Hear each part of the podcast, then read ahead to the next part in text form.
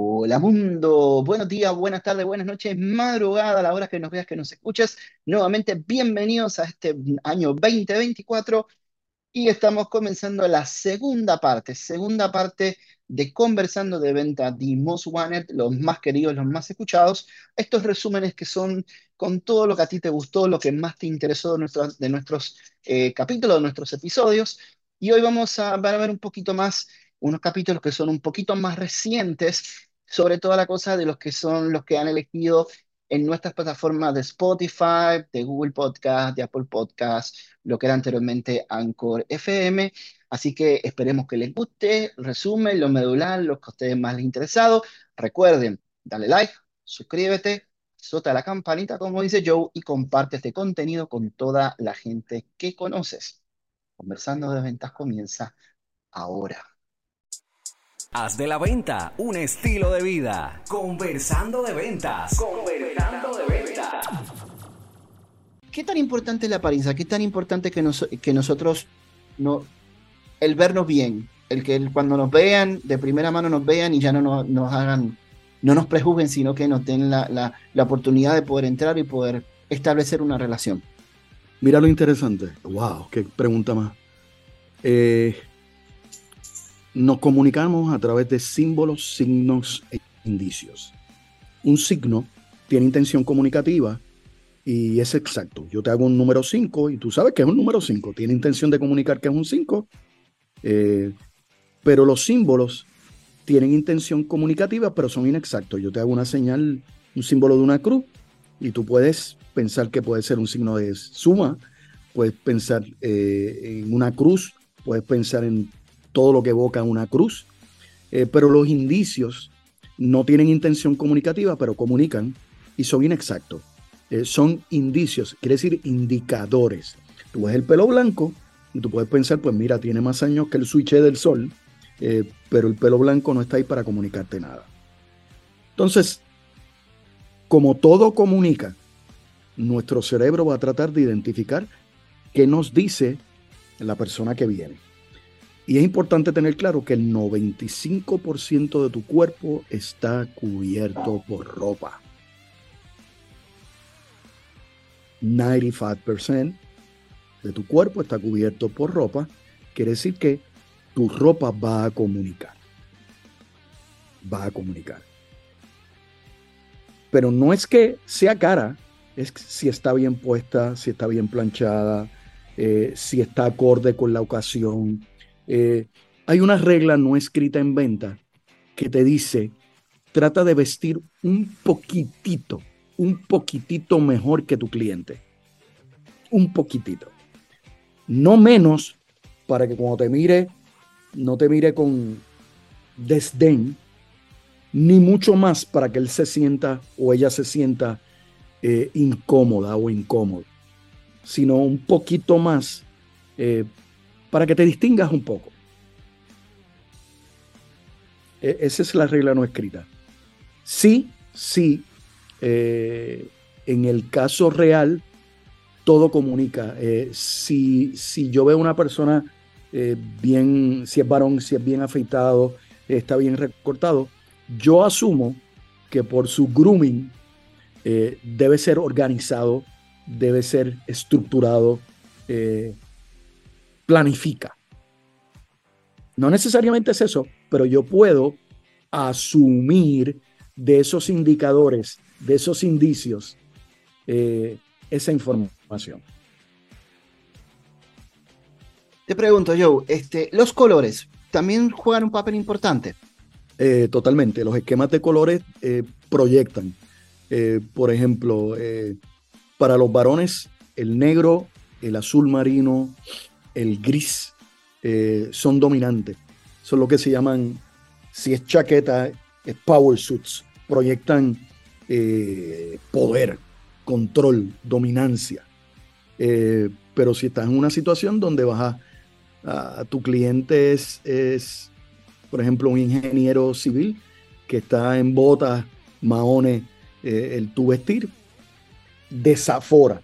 No está básicamente alineado a tu cliente ni al ambiente de venta.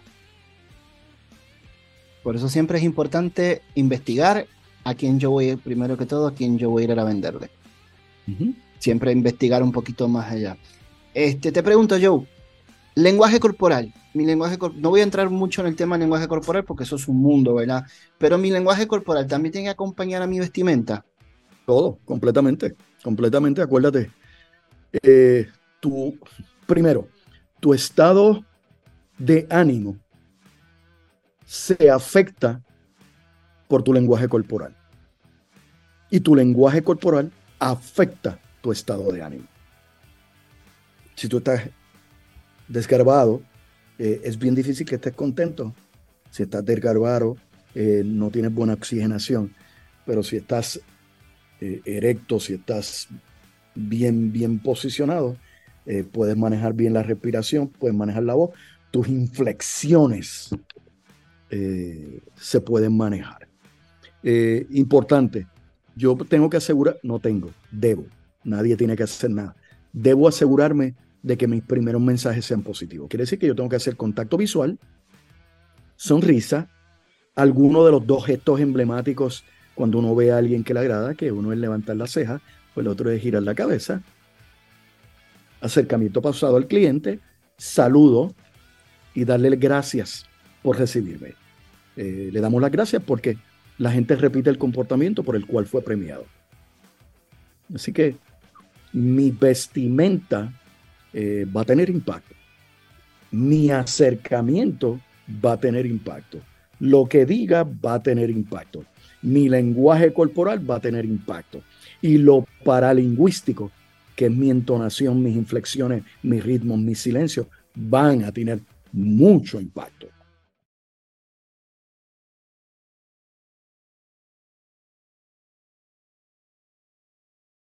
¿Qué tan importante es la gestión en ventas? Causa y efecto. Simplemente causa y efecto. Si no hay gestión, no hay venta. Eh, puede haber compra, alguien que venga a comprarte, pero vender es diferente a comprar.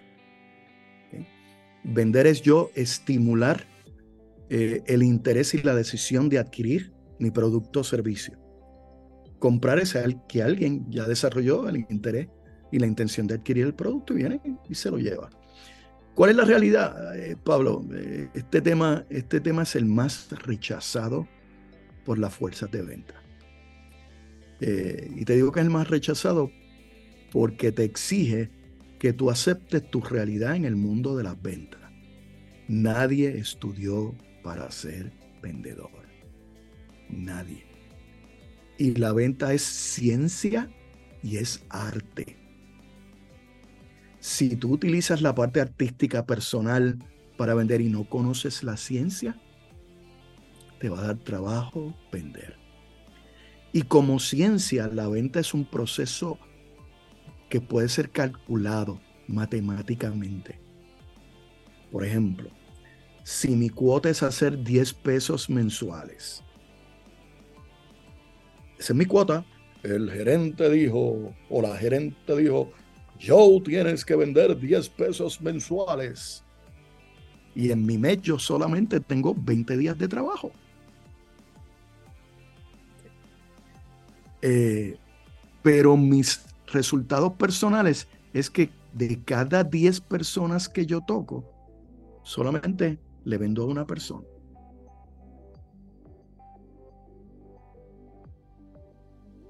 si yo toco 10 personas, wow, me fajé. Toqué 10 personas. Solamente voy a hacer una venta. Pero aún cuando mi porciento de cierre sea bajo de un 10%, si yo toco a 100 personas, de esas 100 personas, el 10% me van a comprar un dólar y yo voy a terminar haciendo mi cuota de 10 pesos. Exactamente. Volvemos, es un juego matemático. Yo tengo que saber, número uno, cuál es mi por ciento de cierre. Mira, de cada 10 yo cierro 5 y tengo que hacer 10 pesos. Quiere decir que tengo que tocar a 20 personas. No tenemos. Si, si algo a mí me encantara que, que recordaran todos los profesionales de venta, es que yo no tengo control de la venta. Yo tengo control de las probabilidades de venta porque tengo control total de la gestión. Si yo conozco mi porciento de cierre y mi porciento de gestión, yo haciendo las gestiones suficientes, siempre, siempre con, con, con ese de, del zorro, siempre voy a hacer los números. Lamentablemente, menos del 3%, menos del 3% conocen con exactitud su porciento de cierre. Y generalmente ese 3% son los mejores vendedores y vendedoras. Porque saben su nivel de rendimiento y hacen la gestión requerida. Por ejemplo, imagínate que de cada 10 balones yo hago un gol. Y para ganarme el balón de oro tengo que hacer 10 goles. Tengo que patear 100 veces. 100 veces. Si pateo 90, no lo voy a lograr. Si pateo 95, no lo voy a lograr. Y así es la venta. Y voy a decir algo, y esto con todo cariño y respeto, a los nuevos y a los que llevan mucho tiempo si yo hago gestiones, si yo separo tiempo para hacer llamadas telefónicas, para enviar correos electrónicos, para enviar WhatsApp, para enviar textos, y lo hago continuamente, no importa si yo en algún momento todavía me falta afinar un poquito esa técnica de venta, yo logro los números. Y ha sido la experiencia que yo he tenido, que a veces hay personas que quizás, como hablamos anteriormente, no tenemos ese talento todavía formado, pero estoy llamando, me estoy comunicando, estoy tocando gente, toco gente, toco gente, llamo continuamente, a veces yo he tenido la experiencia a veces de estar dos, tres meses detrás de un cliente para que finalmente me dé la oportunidad, pero si yo hago todos los días las gestiones y los seguimientos, la venta se da, porque ya después que el cliente te abrió la puerta para llegar, hay grandes posibilidades, salvo que haya algunas situaciones como quizás la parte económica, la parte de tiempo de entrega, lo que sea, la venta se va a terminar dando y esa ha sido la experiencia. Por eso hablaba en este, de principio. Aunque yo quizás no soy una persona talentosa para poder llamar por teléfono o para poder escribir algo, hay que hacerlo continuamente. ¿Para qué? Primero que todo porque tengo que practicar, porque tengo que afinar mi técnica, ver lo que me funciona y lo que no me funciona. Y la venta de corazón, vuelvo y repito, la venta se termina dando.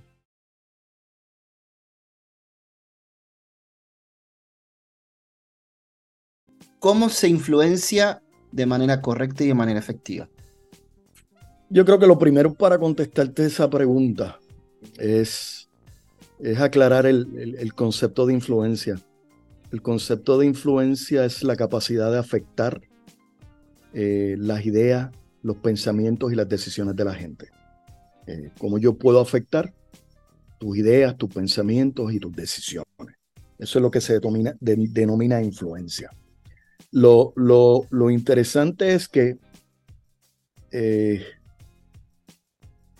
para poder lograr algo, para lograr una venta, para lograr que alguien tome una decisión, eh, para que te compren, eh, tú necesitas poder. Y el, y el poder lo dan tres cosas. La jerarquía. Yo soy el gerente de ventas. Yo soy la rectora. Eso tienes poder, tienes el poder que te adscribe en la posición, pero es el poder probablemente más débil y más cuestionado. El segundo poder es el conocimiento. Si tú eres la persona que más que sabe en tu área de trabajo, tú tienes mucho poder. Tienes mucho poder. Si eres el más que sabe, tienes mucho poder. Pero ese poder requiere que se den dos condiciones. Número uno, visibilidad. Entiéndase que la gente reconozca que tú sabes y el segundo elemento es compartirlo. De nada vale que tú sepas un montón si no lo compartes en tu entorno de trabajo, no tiene valor. Pero en la medida que tú lo empiezas a compartir, eso te da poder. Y el tercer elemento de poder es la influencia, que es el más poderoso de todo. El, que tú puedas modificar, afectar, cambiar las ideas, los pensamientos y las decisiones de la gente, eh, eh, eso es espectacular. Principalmente si lo utilizas éticamente, moralmente para el bien. Eh, y es el poder que se recomienda que todos los que están en esta profesión de la ciencia de la persuasión aplicada a la venta desarrollen. Y eso implica desarrollar unas competencias en el área de la interacción humana. Cuando hablamos de las competencias de la interacción humana, tres puntitos nada más que tendría que tener ese vendedor o ese consultor, ¿ok? Esas tres, tres competencias por lo menos que tiene que tener desarrolladas para poder, para poder manejar mejor mi poder de influencia. Acuérdense que yo voy a ir con una persona que no me conoce, no sabe quién soy, voy a caer al lugar. Hablamos hace tiempo atrás también del tema de vestimenta, uno tiene que venir bien vestido, tiene que, si, si no lo vieron, véanlo porque es bien interesante lo que yo este, estuve hablando referente al tema de la vestimenta, los colores, etc. Pero nosotros cuando llegamos, esas tres características, por lo menos tres que tengo que tener para poder influenciar de manera correcta y positiva. Mira, eh, competencias son cuatro cosas. Para tú ser competente, entiéndase, para ser bueno en hacer algo, tú necesitas desarrollar cuatro áreas. Número uno, el conocimiento. si no saben, no saben. Número dos es la destreza, que es la aplicación del conocimiento. De nada vale que sepas si no lo sabes usar. El tercer elemento en una competencia, en, el desarrollo de competencias para ser competente, para ser hábil, es la actitud. ¿Con qué espejuelos tú ves el mundo?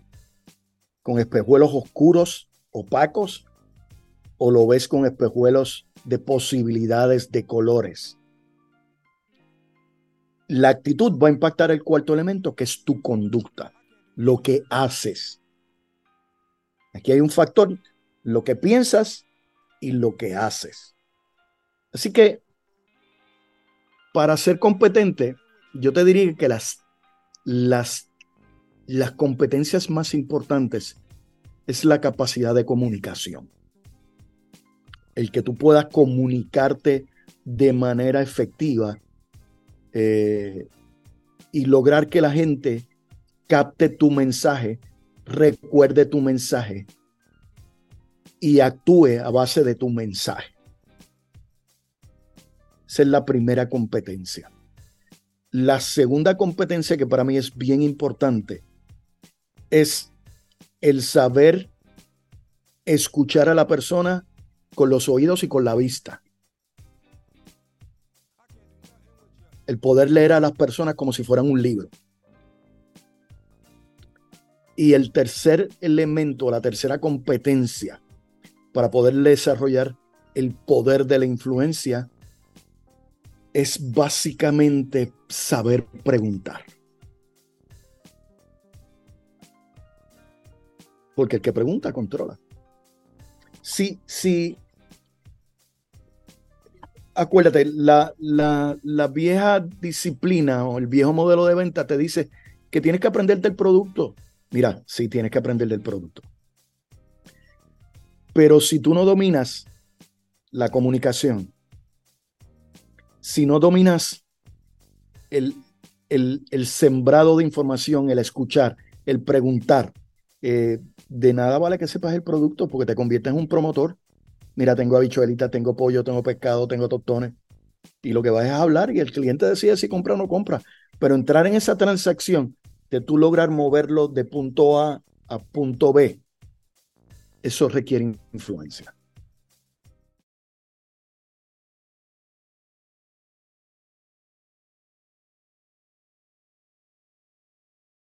Mira, eh, a mí me gustaría, primero, a mí me gusta ir de lo general a lo específico. A mí me gustaría hablar de, las exigencias de la profesión de venta. Eh, yo creo que para este primer punto que tú y yo tenemos, y espero que sean muchos, yo creo que deberíamos hablar de, las exigencias de la profesión de venta. ¿Qué es lo que tú ves en la calle ahora mismo? ¿Qué, qué está pasando? Y que los vendedores para poder ser exitosos en lo que hacemos, tenemos que cambiar, tenemos que hacer cosas distintas. Mira, eh, ¿qué te puedo decir? Todo ha cambiado y nada ha cambiado. Todo ha cambiado y nada ha cambiado. Cuando te digo que todo ha cambiado es que las exigencias para el profesional de venta se han multiplicado. No solamente tiene que dominar su producto, no solamente tiene que dominar eh, la técnica de venta, tiene que dominar la tecnología, tiene que dominar los cambios sociales, tiene que entender eh, cómo compagina su producto con su cliente. Y, todo eso ha cambiado. Cuando te digo que nada ha cambiado, es que, wow, eh, nadie se prepara para ser vendedor, nadie, nadie. Eh, en ninguna universidad que yo conozca dan ventas. creo que en Puerto Rico la Universidad Católica lo intentó, muy bien trabajado, pero la, venta es una profesión tan, tan, tan dura y tan integrada que para tú tener un bachillerato en ventas te tomaría como 12 años, lo que se conoce como una licenciatura en otros países, porque tienes que aprender de mercadeo, de economía, de conducta del consumidor, de psicología, de un montón de cosas. Y lo interesante es que como nadie se prepara para ser vendedor, casi todos los que entran a esta profesión de venta entran por, por una de tres razones o alguien le dijo, tienes una personalidad chévere, oye Pablo, tú, tú, tú hablas con un acentito bien divertido y bien bonito, ¿por qué no te metes a venta? O alguien dijo, mira, tienes una personalidad chévere, o alguien... dicho en varias ocasiones. Eh, sí, o alguien eh, te dijo, mira, hay comisiones, o a lo mejor era la única oportunidad que tenías para entrar a la compañía que querías entrar. Pero implica que el 99.9% de los que entran a la profesión de venta entran sin ningún tipo de preparación. Eh, y entran y se convierten en lo que se llama promotor de producto. Promotor de producto es, es la categoría en la que está el 70% de los vendedores, donde te entregan una carpeta. Eh, antes era un CD, luego un flash drive, ahora eh, básicamente tienes que hacer un download de algo que esté en la nube, pero es simplemente un mamotreto donde te tienes que aprender el producto, los precios y todo ese tipo de cosas y sales a la calle a vender. Y algunos tienen éxito, algunos no tienen, pero nunca, nunca te pasan por un proceso estructurado, formal para aprender a vender. Eh, para aprender a vender tienes que aprender la dinámica de la venta y son tres dimensiones. Tienes que aprender la preventa. Y la preventa es planificar, la preventa es cualificar, la preventa es prospectar, la venta son cinco pasos y la postventa es básicamente cómo asegurarte de que el producto llegó como el cliente lo esperaba y lo quería y, y ahí entra el adiestramiento. Así que la forma de hacer el negocio ha cambiado y seguirá cambiando. Eh, las debilidades eh, del profesional en esta maravillosa profesión eh, se han mantenido igual. eso es básicamente lo que te tengo que decir. Sabes que al final del día, una cosa que dijiste muy importante, estos tres pasos, me pasó la semana pasada casualmente de un cliente que estuve visitando y mm, y el cliente me dijo, mira, te soy sincero, eh, aquí han venido durante 14 años, yo he tenido diferentes vendedores que han llegado, pero te escuché a ti y me encantó lo que me dijiste porque me, eh, sobre todo me gustó la preventa. O sea, me gustó porque me trataste, me empezaste a tratar todas mis necesidades, me escuchaste primero, después que me escuchaste me empezaste a hablar sobre, sobre lo que podía hacer, lo que tú me, lo que me estabas ofreciendo, lo que podía hacer por mí. Y yo creo que esos son, son pasos que uno tiene que seguir y sobre todas las cosas que muchas veces tenemos que también tener la habilidad de lo que he visto, de que también tenemos que aprender a cómo hacer relaciones, a cómo relacionarnos con la persona, a cómo, a cómo uno comunicarse, a cómo uno hacerse amigo de esa persona. Primero que todo, antes de que quizás ir directamente como una piraña a venderle y venderte, venderte, venderte y, y, hacer una transacción de, de, dinero o una transacción de venta, sino que todo tiene que ir por unos pasos. Y eso, en eso tiene, la verdad, tenés toda, toda la razón. ¿Ok? Mira, Para mí eso es eh, importante. Es interesante, acuérdate, el, hombre es un ser de hábito. Eh, nos compramos de la misma manera, nos levantamos de la misma manera, comemos de la misma manera, desayunamos generalmente lo mismo, somos, somos seres de hábito. Y una vez eh, este profesional que entra en la profesión más dura, mejor pagada, o la más dura, peor pagada, la más dura, mejor pagada, o la más dura, peor pagada, lo duro no te lo quita nadie.